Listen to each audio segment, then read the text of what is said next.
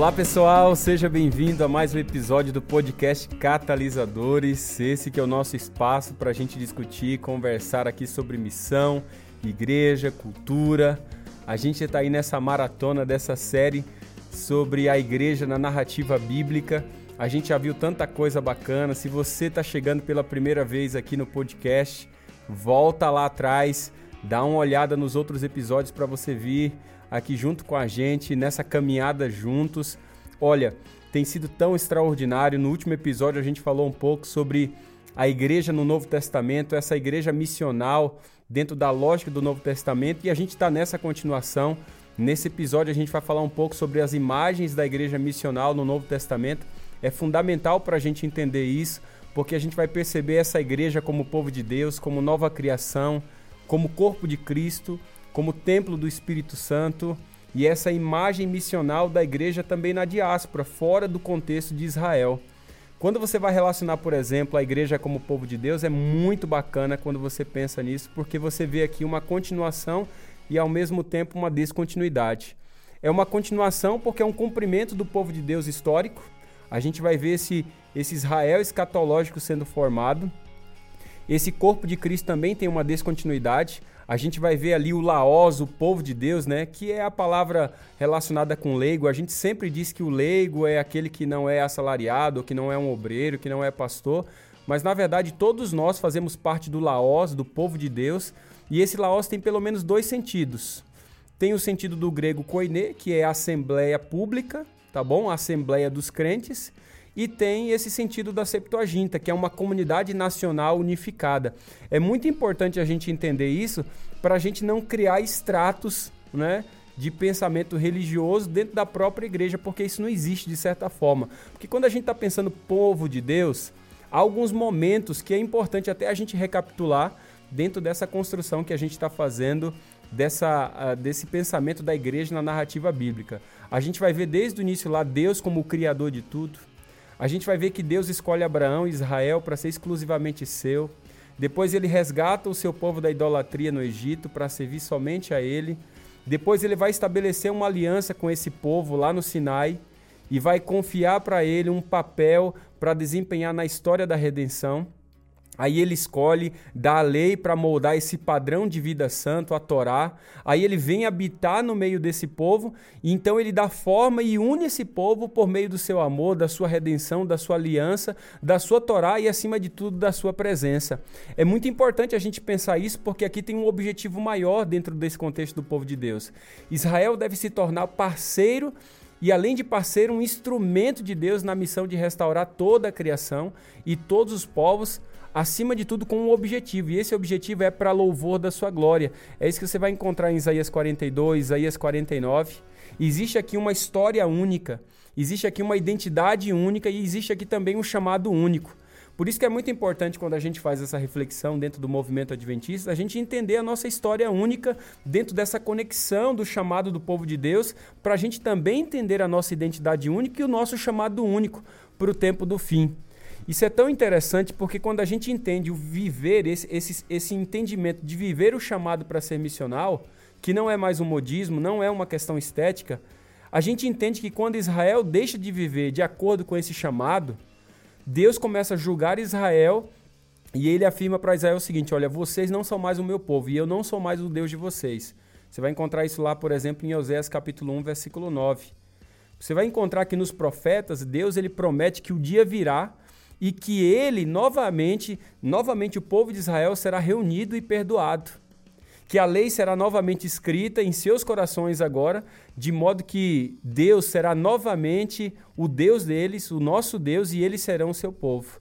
Você vai encontrar isso em Jeremias, você vai encontrar isso em Oséias, principalmente Oséias, lá nos primeiros capítulos, você vai encontrar isso de uma maneira muito forte. É muito interessante quando a gente entende o papel de Israel e o papel de Israel agora como Israel escatológico. No Novo Testamento, o povo missional ele toma uma forma extraordinária, porque somente o Israel do futuro escatológico é o povo de Deus no sentido pleno do termo, né? E esse povo ele entendia-se agora que ele seria formado a partir do remanescente restaurado de Israel. Juntamente com os gentios de muitas nações, como a gente viu no episódio anterior, com a igreja de Antioquia catalisando todo esse movimento, que agora vai entrar em aliança com Deus para se tornar um só povo. Isso é muito interessante a gente perceber isso, porque a igreja do Novo Testamento é de fato o povo de Deus agindo.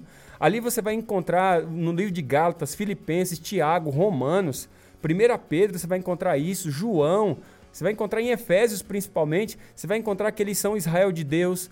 Existe a circuncisão que agora está sendo remodelada, essa noção de 12 tribos. Você vai encontrar o remanescente, você vai encontrar essa questão da descendência de Abraão, os eleitos de Deus, o rebanho de Deus, os ramos da videira, os filhos de Deus, a esposa de Deus, os santos, os amados, eleitos, os chamados.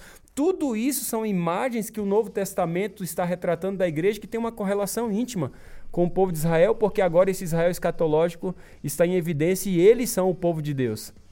E como os discípulos agora eles se enxergam dentro dessa lógica? Primeiro, eles se enxergam como participantes da nova aliança.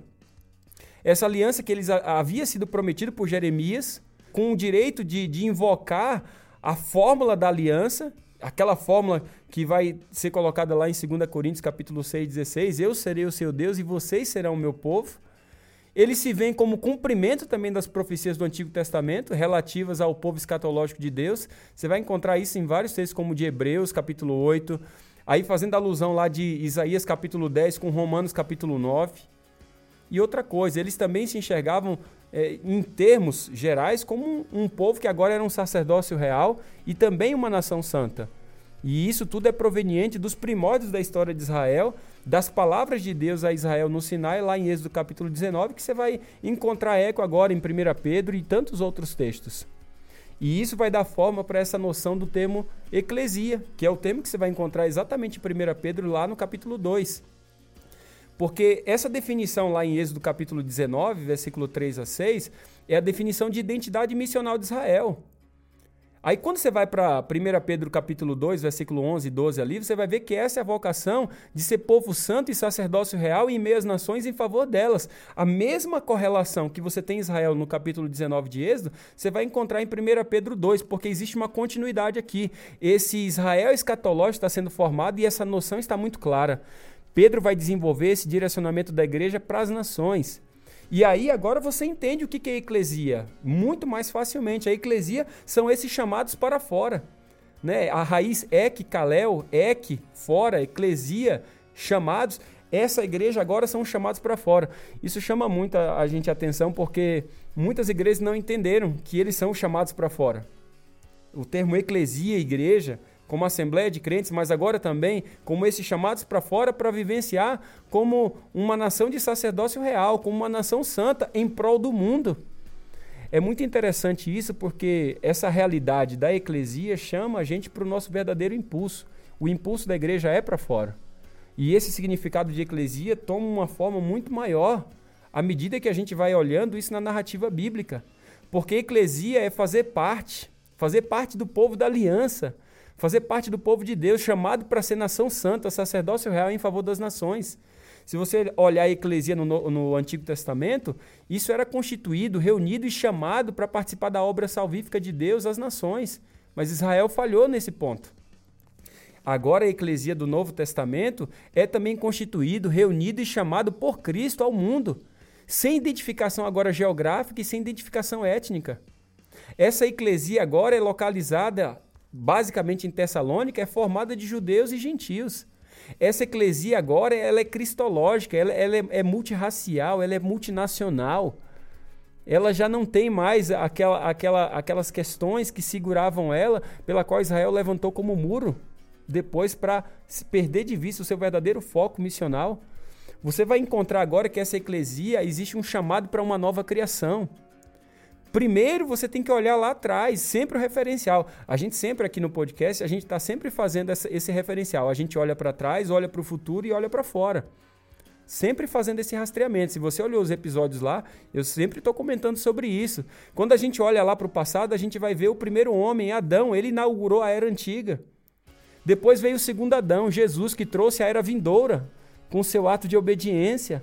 E aí vem a salvação, que tem uma, uma extensão cósmica é uma nova criação, gente, que se inicia com a ressurreição de Jesus.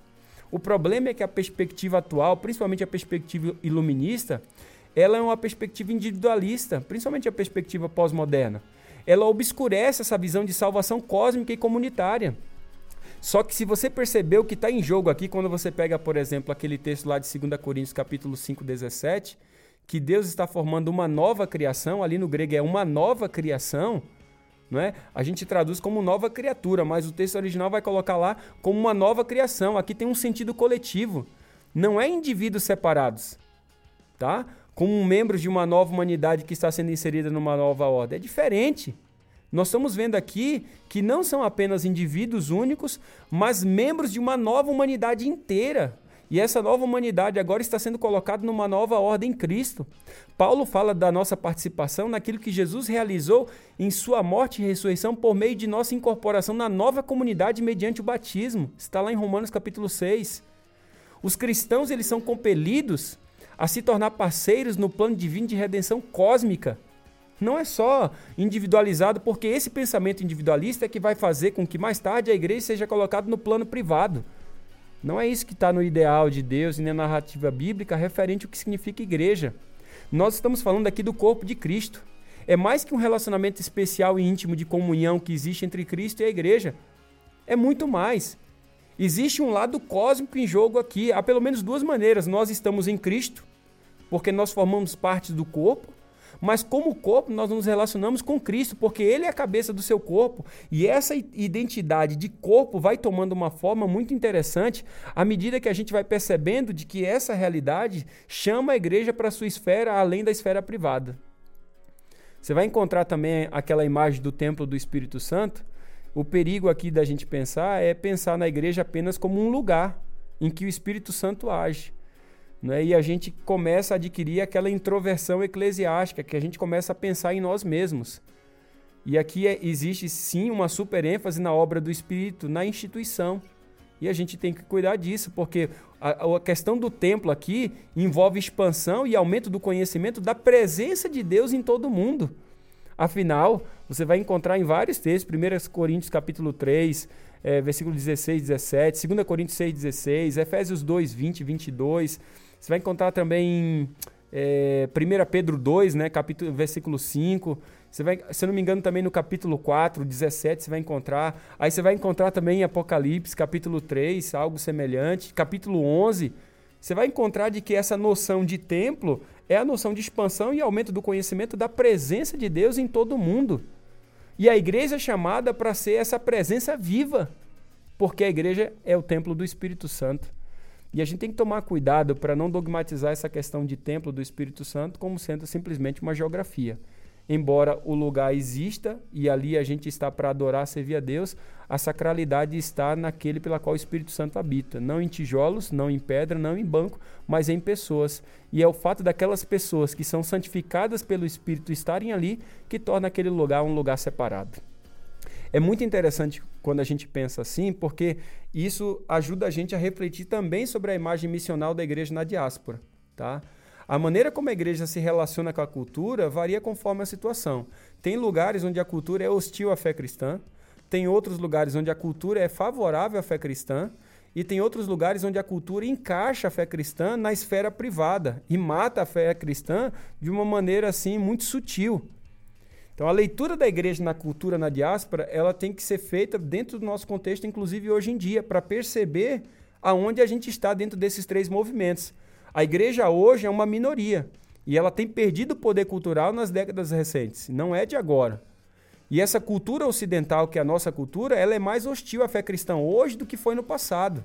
A igreja ainda, de certa forma, detém uma medida de poder financeiro, político, cultural, e ela deve, de certa forma, aprender a ser uma influência precisamente como participante nessa crítica da cultura. Do contrário, ela pode ser engolida da, dentro do contexto da cultura dominante e perder a sua identidade. Esse é o medo de todos os contextos de religião histórica, de igreja histórica, de certa forma, que quando chega perto dos seus 200 anos, passa por esse processo de esquecimento da sua identidade, quem eles são na narrativa bíblica, e acaba passando por esses problemas muito sérios. Toda essa reflexão das imagens da igreja missional no Novo Testamento deve nos levar ao entendimento de que essa igreja, uma vez agora em Cristo, ela precisa sim vivenciar um relacionamento de fidelidade a essas imagens. Essa fidelidade às imagens da igreja no Novo Testamento é um chamado sim para vivenciar um relacionamento como povo de Deus, como uma nova criação em Cristo, como esse corpo de Cristo e como esse templo do Espírito Santo, sempre entendendo de qual imagem ela deve manter-se diante da diáspora, diante desse contexto de luta cultural, para que ela não seja empurrada para o campo privado, mas continue sendo a igreja de Deus chamada para esse tempo.